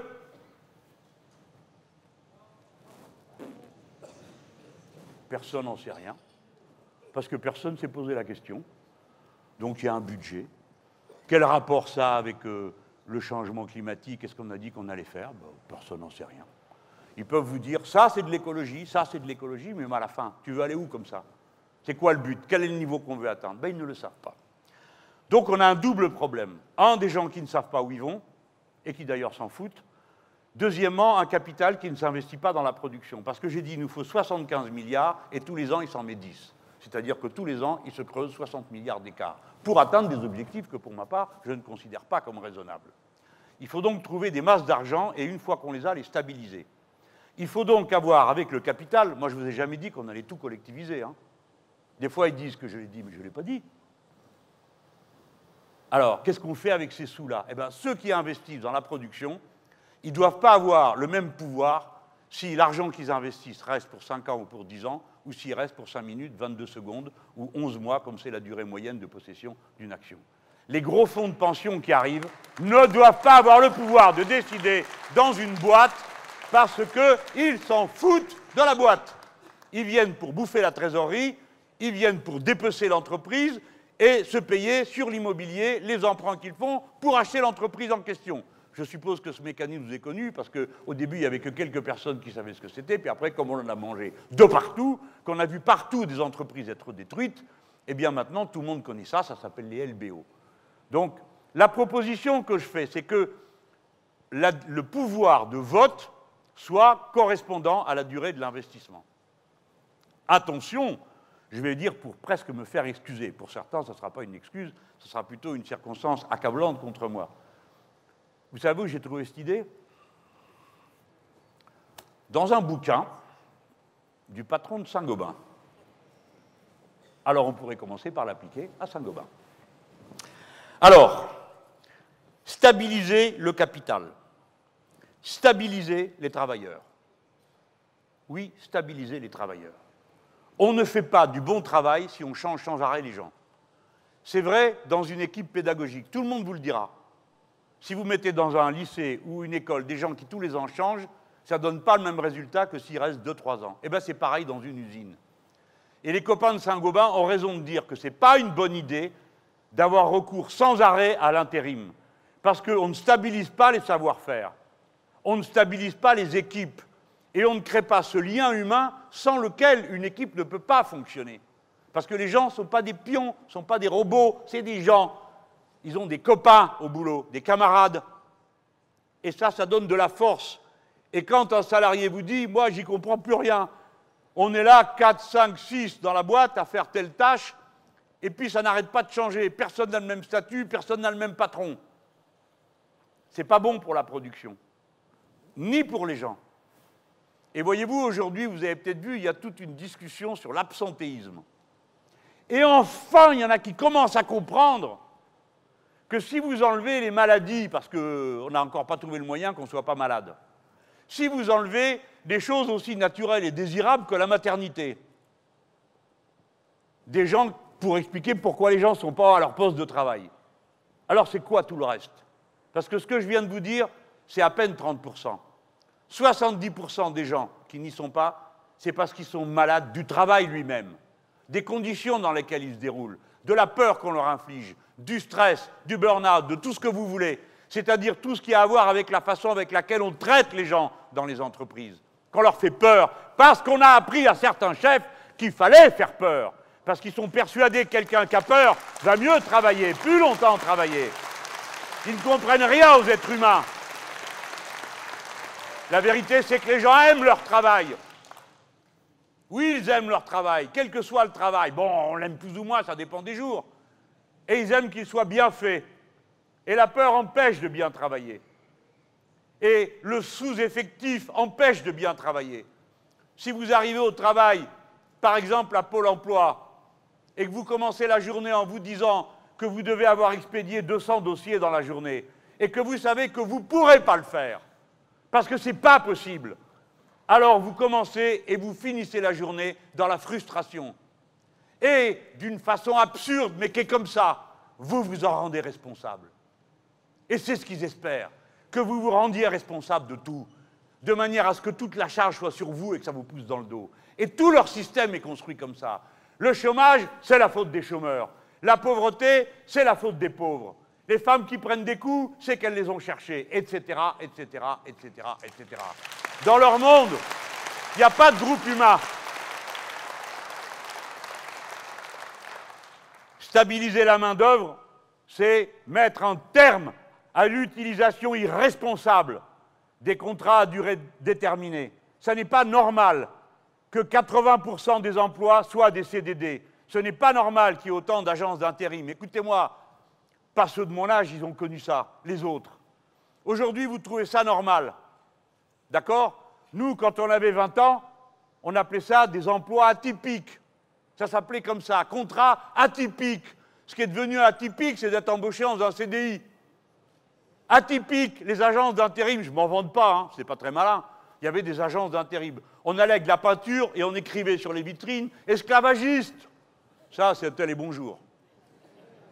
C'était ça qu'on faisait. Ça paraissait incroyable, ça paraissait stupide, ça paraissait inouï. On était sûr que les gens accepteraient jamais ça. Et petit à petit, le poison de la peur, de la concurrence de chacun contre tous, petit à petit a fait trouver ça normal. Quelle vie C'est pas possible. Il faut donc décider dans l'intérêt de la qualité de la production. Parce que pour faire de la zoubia, des choses qui valent rien, oui, on peut tout faire comme ça. Ça, c'est pas écologique. Si on veut faire des objets durables, si on veut qu'on retrouve de la réparation, de l'entretien et pas du tout jetable, alors il faut un des travailleurs qualifiés, deux des gens qui ont le temps, trois des gens qui se sentent en sécurité. Il y a un rapport entre les conditions de travail et les objectifs écologiques de la production. Voilà ce qu'est l'écologie populaire. Elle part du peuple, de ses besoins, mais du peuple qui accomplit les choses. Elle part des êtres humains. Valoriser le diplôme, les gens qui passent des examens. Je ne dis pas que c'est la seule façon de devenir qualifié. C'est moi qui ai créé la validation des acquis de l'expérience en trois ans. Donc je sais très bien qu'on peut apprendre au travail. Mais tous ceux qui sont au travail vous disent que même pour apprendre au travail, il faut déjà avoir une base au départ, parce que sinon vous apprenez rien du tout. Et puis deuxièmement, non, c'est pas vrai qu'on apprend tout comme ça dessus. Moi, j'ai déjà dit une fois à un patron, dit, ah ben, c'est très simple, vous avez raison, il faut qu'ils apprennent sur le terrain. Tenez, prenez cette machine à commande automatisée. eh bien, il va appuyer sur les boutons, le gars. Puis si c'est bien, ben, vous donnerez une banane. Puis si c'est pas bien, ben, la machine est cassée. Oh, c'est con, elle vaut cher. Et le matériau qu'il utilise, il vaut très cher aussi. Donc arrêtez de croire que vous pourrez vous passer de cette forme particulière qui est d'apprendre. On peut apprendre au travail, je le sais. Mais la manière la plus simple d'apprendre, c'est d'apprendre. Et de faire euh, de l'alternance et, d'apprendre. Voilà. Et d'être aidé pour apprendre. Ce n'est pas vrai que l'intelligence technique suinte des murs de l'entreprise. Ce n'est pas vrai. Et vous pouvez toujours parler avec une machine, elle ne vous dira rien du tout à part des trucs que vous ne comprenez pas. Donc ce n'est pas vous qui donnez les ordres, ce n'est pas elle qui va le faire. Hein. voilà. Par conséquent, pourquoi je vous dis ça? Parce que ce pays est rempli de gens surdiplômés et sous-employés. Or, comme je vous l'ai dit tout à l'heure, le haut niveau est requis pour faire la transition. Le haut niveau, le très haut niveau, que ce soit pour l'agriculture comme pour l'industrie. Parce que, voyez-vous, quand on va changer nos manières de faire, on va d'abord se dire la chose suivante. Nous devons maîtriser les outils structurants. Je ne suis pas d'accord pour le marché partout. Je ne suis pas d'accord pour on s'en fiche de qui produit telle ou telle chose. Je vais prendre un exemple tout simple, l'acier. Alors plein de gens peuvent dire, bon, l'acier quoi, on s'en fout. Non, on s'en fout pas. Si vous n'avez pas les aciers fins, si vous n'avez pas les gens capables de faire des aciers fins, expliquez-moi comment vous faites des éoliennes dont les pales sont réglées au micron. Vous ne pouvez pas. Parce que vous pouvez faire ce que vous voulez, si ça ne tient pas, ça ne tient pas. Essayez de faire un barrage hydroélectrique avec des roues Pelfort qui n'ont pas, pas, été assez bien, qui ne sont pas faites avec un bon alliage. Et vous verrez, en 5 minutes, ça ne marche plus. Peut-être pas 5 minutes. Mais quand vous avez des 500 bars de pression qui tombent sur une roue, vous avez intérêt à ce qu'elle ait été calculée par un gars qui réfléchit ou une fille qui réfléchit et qui connaît son boulot. Et vous avez besoin d'acier pour faire ça, de certains aciers, pas d'autres. Voilà la raison pour laquelle certaines productions sont à protéger comme la prunelle de nos yeux. Il faut qu'on puisse continuer à produire des aciers fins en France pour l'intérêt de ce que nous avons à faire, pas simplement pour qu'il y ait des gens qui s'occupent de faire de l'acier, pour ce que nous avons à faire, pour la transition que nous avons à faire, pour les hydroliennes, vous entendez tout le temps parler des éoliennes, hein? Bon, c'est important, les éoliennes en mer, hein, s'il vous plaît. Moi, je préfère. Hein. Et flottantes, c'est parfait, on sait le faire. Enfin, on savait le faire jusqu'à une date récente, parce qu'on avait une très bonne boîte qui s'appelle Alstom. Oui? Bon, je vous la fais brève alors. Les Américains ont décidé que Alstom avait corrompu je ne sais pas qui, enfin je ne sais pas quoi, tout un sac de nœuds, je vous le passe. Ils en arrêtent deux ou trois, ils laissent repartir le patron, ils en en gardent un. Et regardez comme ces ballots, on vend Alstom, parce qu'ils nous collent une amende du feu de Dieu. Donc Alstom, qui produit les turbines d'éoliennes, ça tombe bien, Alstom avait eu le contrat, le premier contrat d'éoliennes en mer aux États-Unis, pouf, c'est les Français qui le faisaient, Alstom. maintenant, les autres sont servis. Alors on a filé ça à qui? General Electric. Vraiment, je vais vous la faire brève. Hein. General Electric Résultat, un an et demi après, ils devaient faire 1000 emplois et garantir, etc., etc., etc. Un, ils ont fermé Général Electric de Grenoble. Général Electric de Grenoble, ils fabriquaient les roues pour les barrages, vous savez, pour la, machine, la turbine qui a là. Mais bon, je ne sais pas si la technique vous intéresse, moi ça me fascine. Mais ces gens-là, ils produisaient le quart des turbines du monde. Et le grand barrage qu'ils ont fait, là, qui n'est pas très écologique d'ailleurs, en Chine, trois des turbines, c'est les turbines qui arrivaient de Grenoble. General Electric a fermé ça, et maintenant General Electric est en faillite. Alors on ne sait pas ce que va devenir Alstom. Si nous on gouvernait, on reprend Alstom, tout de suite. On reprend Alstom, mais qui a vendu Alstom? Macron. Macron l'a vendu en deux temps. Et la deuxième fois, il aura vendu quoi, s'il vous plaît? Le TGV, qu'il a été refilé aux Allemands, à Siemens, le TGV, qui était la gloire technique des ingénieurs et des spécialistes français du transport, un modèle pour le monde entier, le record du monde de vitesse sur rail. Ils l'ont bradé comme si c'était un paquet de chips, une boîte de pop-corn, parce que pour eux, ils s'en foutent, ils ne savent pas ce que c'est que de fabriquer un train. Ce qui compte, c'est combien vaut l'action, à qui on peut la caser et combien elle va s'échanger. Et la réalité matérielle de la production, qui est le seul sens de l'économie, le sens de l'économie, c'est de produire. Ce n'est pas d'échanger des titres. La valeur fondamentale de l'économie, c'est la valeur d'usage. La valeur d'échange, elle vient après. Et ce qui ne sert à rien ne doit pas être produit. Et en particulier, la spéculation ne sert strictement à rien.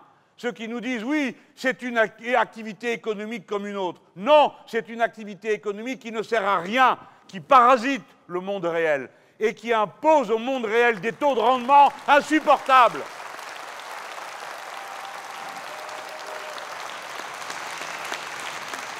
Il nous faut de l'acier. Il nous faut faire la transition énergétique et pour ça on a besoin d'acier. Il nous faut des transports bien sûr publics. Et il faut décider que certaines choses ne sont pas dans le marché. L'Union européenne a décidé qu'on devait vendre les barrages. Si vous n'avez pas la propriété des barrages, d'où comptez-vous tirer l'énergie propre dont vous disposez? Un barrage, ce n'est pas juste de la flotte qui fait tourner des roues. C'est le seul système qu'on a pour maintenir à flot la production d'énergie et d'électricité. C'est un littéraire qui vous parle, alors donc euh, si moi je suis capable de le comprendre, tout le monde y arrive.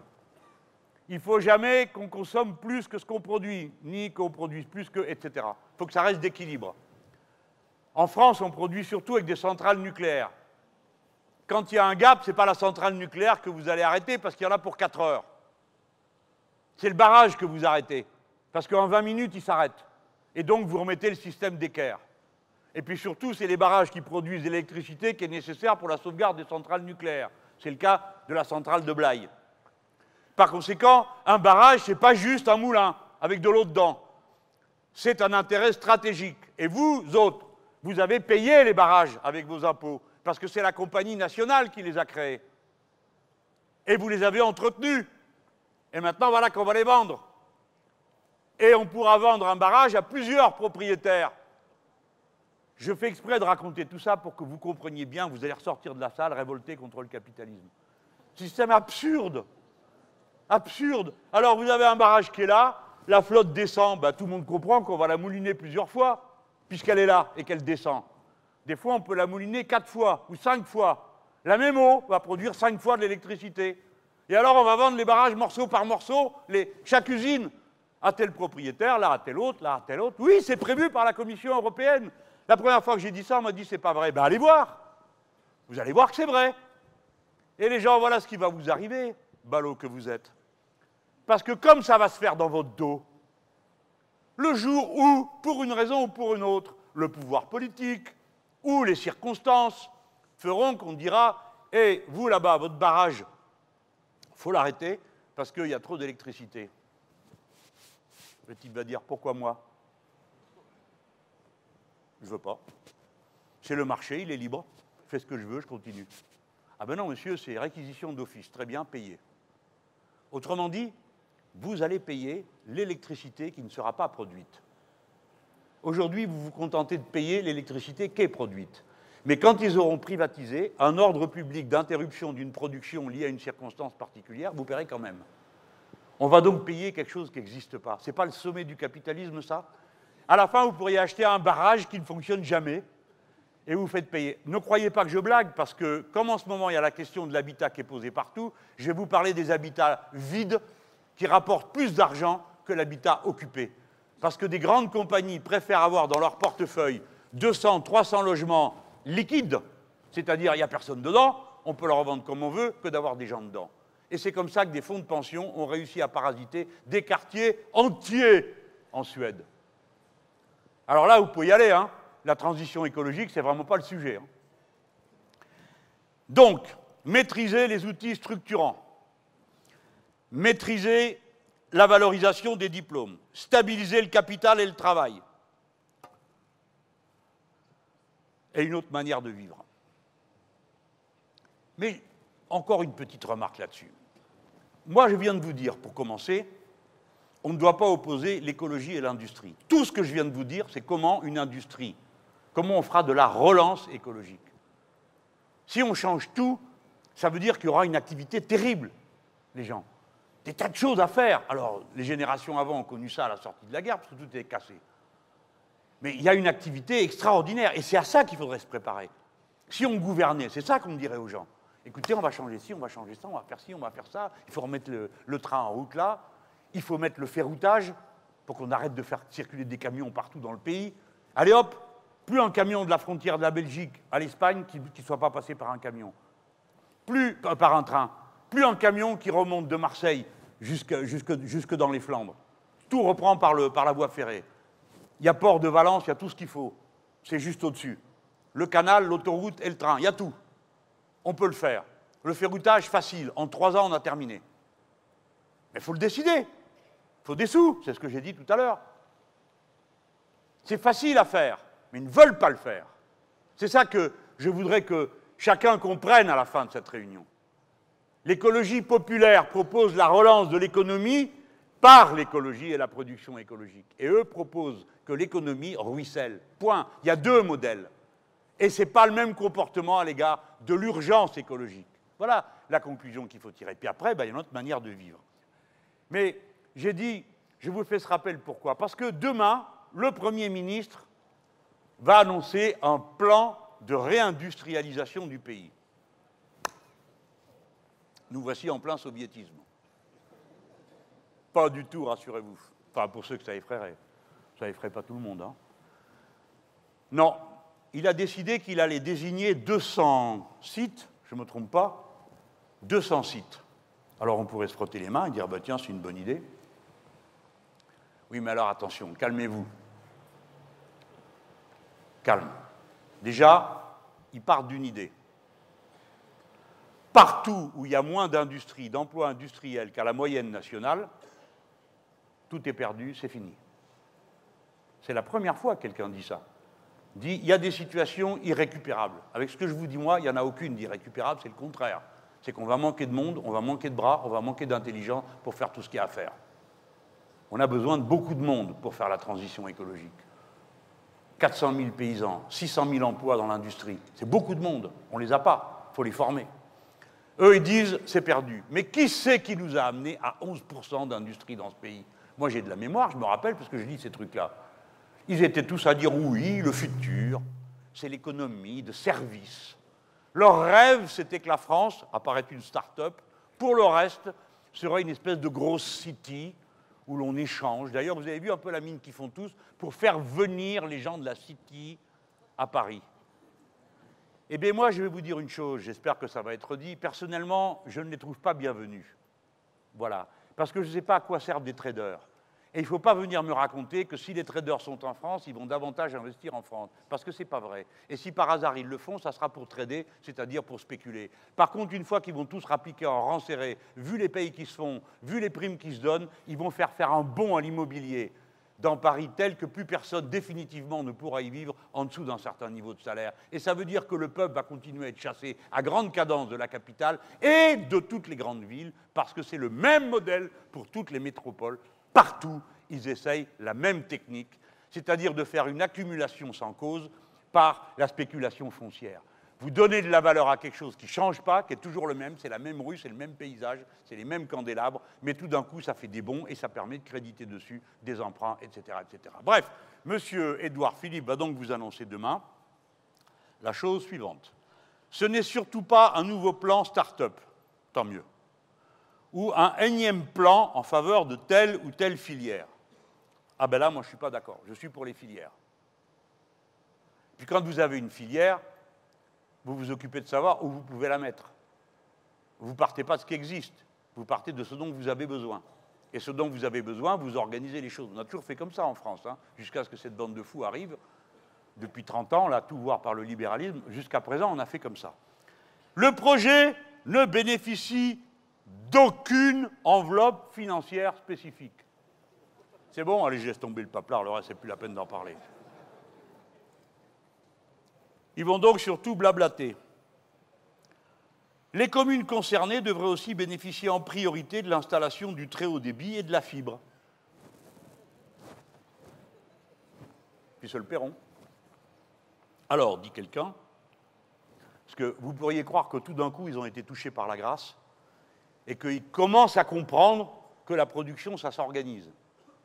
Je ne dis pas qu'on la sort du marché, je dis ça s'organise. Eh bien, rêvez pas, il reste pareil. Et voici ce monsieur qui est président du mouvement des entreprises de taille intermédiaire, à qui on demande son avis. On ne va pas demander le mien, on va demander le tien. Il dit Ah non, non, non, non, non, cela ne suffit pas. Nos entreprises restent pénalisées par quoi? La maladie, l'absentéisme, les mauvais traitements faits aux travailleurs, le manque de matières premières. Non, non, non. Nos entreprises restent pénalisées par les charges sociales et les taxes sur la production, bien supérieures à ragnagna, blablabla, productivité, flexibilité, je sais pas quoi.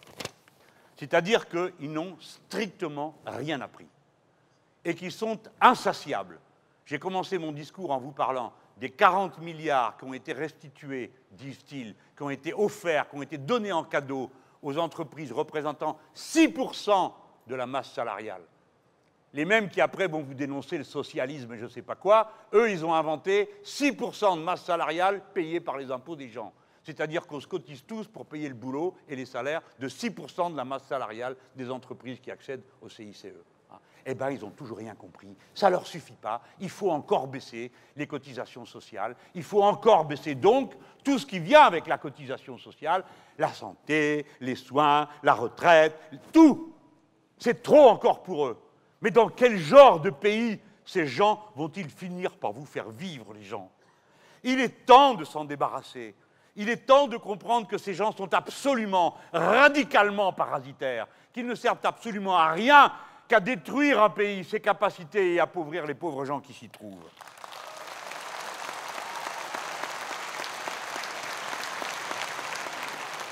En attendant, il vous faudra vivre autrement. Regardez comme on est tous devenus fous. Ce n'est pas de notre faute, hein. C'est devenu la civilisation du déchet. On en produit des tonnes, des tonnes, ils s'en balancent dans la mer Méditerranée, 60 bennes par jour, l'équivalent. Il y en a partout, surtout du plastique. Ça, vous le savez, hein Il y a tellement de plastique dans la flotte que les poissons ont fini par en avaler des quantités telles vous ne pouvez plus manger le poisson en certains endroits parce qu'il y a des plastiques nocifs dedans et que ces pauvres bêtes crèvent aussi au passage dans des tas d'endroits. On a dit que si on continuait comme ça, il y aurait plus de plastique dans la Méditerranée en 2050 que de poissons. Quel monde laid, quel monde abominable que celui-là. Alors il faut bien faire quelque chose, non? Je prends que cet exemple, déchets plastiques. Je vous fais cadeau du reste parce que vous allez vous sentir coupable. Par exemple, si vous allez acheter des pommes, hein, il y en a plein, si la pomme n'est pas bien ronde, bien rouge ici, un peu de vert là, etc., on n'en veut pas. Un tiers des récoltes et des produits alimentaires foutent le camp directement à la poubelle parce qu'ils ne correspondent pas au canon auxquels sont habitués les consommateurs. Mais qui les a habitués? À de tels comportements C'est pas eux. C'est venu comme ça. Bref, je reste sur le plastique, je vais terminer là-dessus. Le plastique, on leur a dit, bien, faisons quelque chose. Par exemple, on pourrait interdire tous les objets jetables en plastique. Parce que c'est absurde de faire un objet à usage unique. Tout, hein Même les rasoirs. Vous ne trouvez pas ça absurde, les gars? Personne ici n'en a. Peut-être si vous en avez. Enfin, c'est absurde. On sert d'un truc une fois, après on le balance. L'appareil photo jetable. Absurde. Un machin gros comme ça, pour un petit truc qui est gros comme ça dedans, tout beau, du vert, du jaune, du... Tout ça est fou. Il faut arrêter tout ça. Le retraitement. Donc, on va changer nos habitudes il va falloir davantage de vrac servis dans les magasins.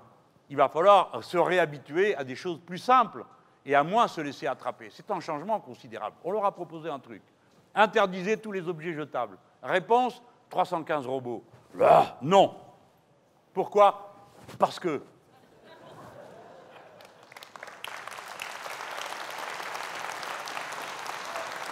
Alors, quand même, on leur a dit ça fait un peu court. Alors il y a déjà un truc, eux, ils ne votent jamais rien avec les autres. Parce que, bon, les autres. Alors, mais il y a quand même quelqu'un qui a dû dire, oui, mais attendez, parce que la France insoumise, tout ça, ils font ça, ils vont se faire bien voir par les gens. Alors après, ils ont proposé, alors nous, on l'a dit, on vous propose de plus aucun objet. Après, comme on voyait qu'il y avait peut-être moyen de les attendrir, on leur a dit, ben non, on vous propose d'interdire les barquettes en plastique dans la restauration collective. Non, c'est pas plus joli une assiette? Franchement, boire dans un verre en verre, on a fait ça quand même pendant des générations. Alors ils ont fini par voter quelque chose qu'ils ont proposé eux, parce que nous, ce n'est pas bien. L'interdiction des couverts, des couverts, des steak, des couvercles à verre jetables, des plateaux repas, des pots à glace, des saladiers en plastique jetables. C'est pas mal, non? À partir de 2020. Il faudrait quand même pas trop s'agiter. Enfin, je vous ai donné cet exemple pour montrer qu'on saurait par quel bout prendre le problème. C'est pas vrai qu'on serait là, comme ça, là, comme des poules devant un couteau, en se disant mais qu'est-ce qu'on va faire? Ah là là, mon Dieu, c'est la fin du monde, euh, le changement climatique, et bon, euh, non, on sait par quel bout prendre les choses. C'est du travail, c'est beaucoup de travail, c'est beaucoup de gens au travail, c'est beaucoup d'inventions, c'est beaucoup de gens qui s'intéressent, qui participent, qui collaborent, qui s'impliquent. Voilà. Voilà où on en est. Mes amis, je ne sais pas si ça va pouvoir se faire. Je vois bien que des événements climatiques extrêmes, il y en a de plus en plus. On peut des fois croire des choses, c'est-à-dire euh, attribuer au changement climatique des choses qui n'ont rien à voir avec. Hein. Ça peut arriver. Mais quand même, globalement, on est tous capables de se rendre compte que des choses assez substantielles sont en train de, de changer. Pour l'instant, les grandes catastrophes résultant du changement climatique, aucune n'a eu lieu sur un centre névralgique du monde. Il n'y a pas eu d'immenses cyclones sur Washington. Il n'y en a pas eu sur New York.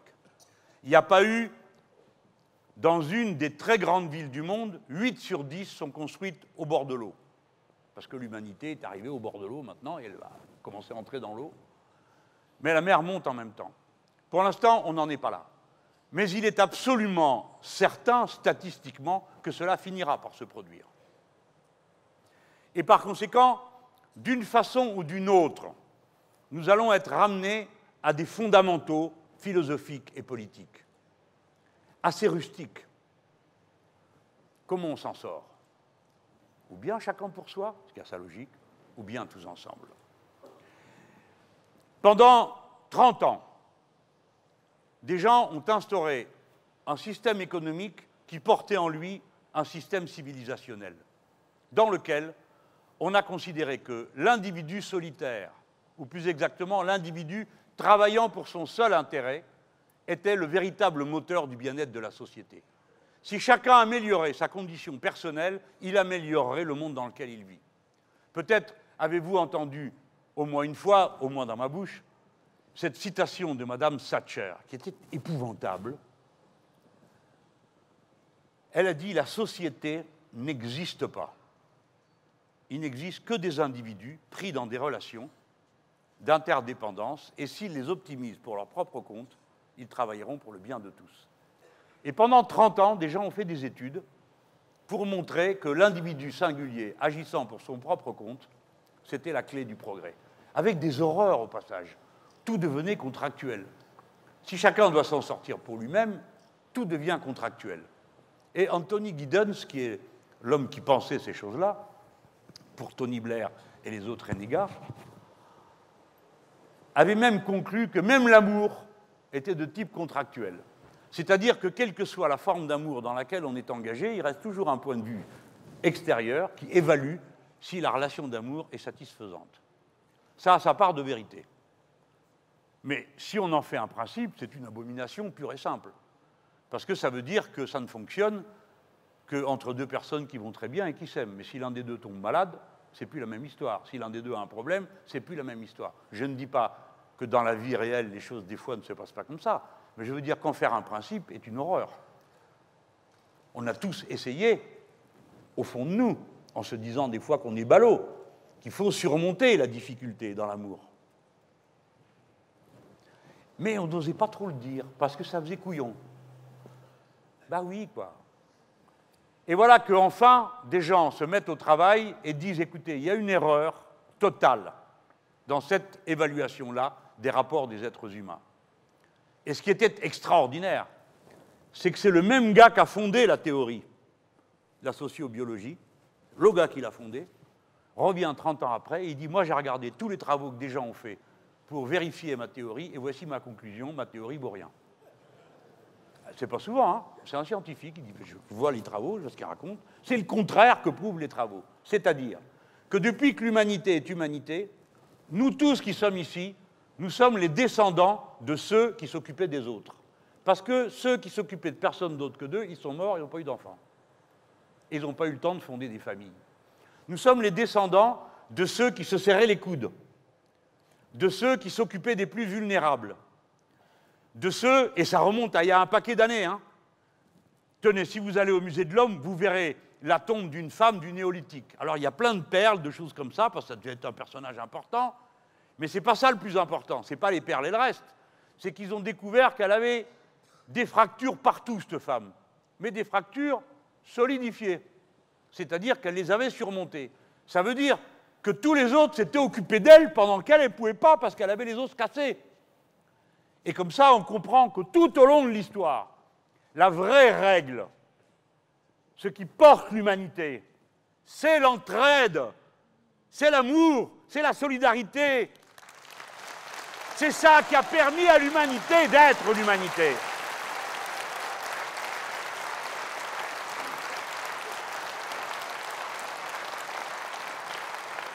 Bon, vous applaudissez chaleureusement, j'en déduis que vous êtes d'accord avec moi.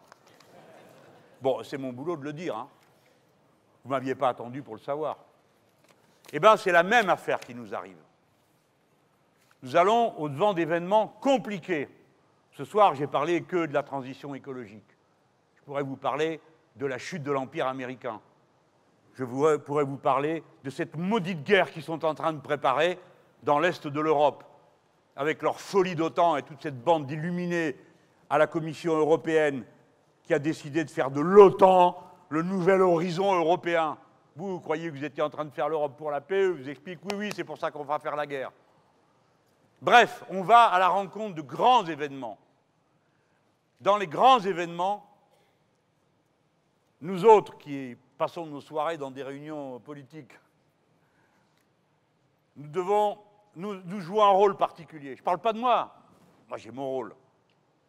Mais tous là autant qu'on est on est porteur de raison, on est porteur de conscience, on est porteur d'explication. D'accord, on pourrit les repas du dimanche, souvent, c'est vrai. Il ne faut pas nous chercher. Mais bon, si on nous cherche, on nous trouve. Mais on est porteur de ça. Et dans ces grands événements, ce sera mon message pour terminer.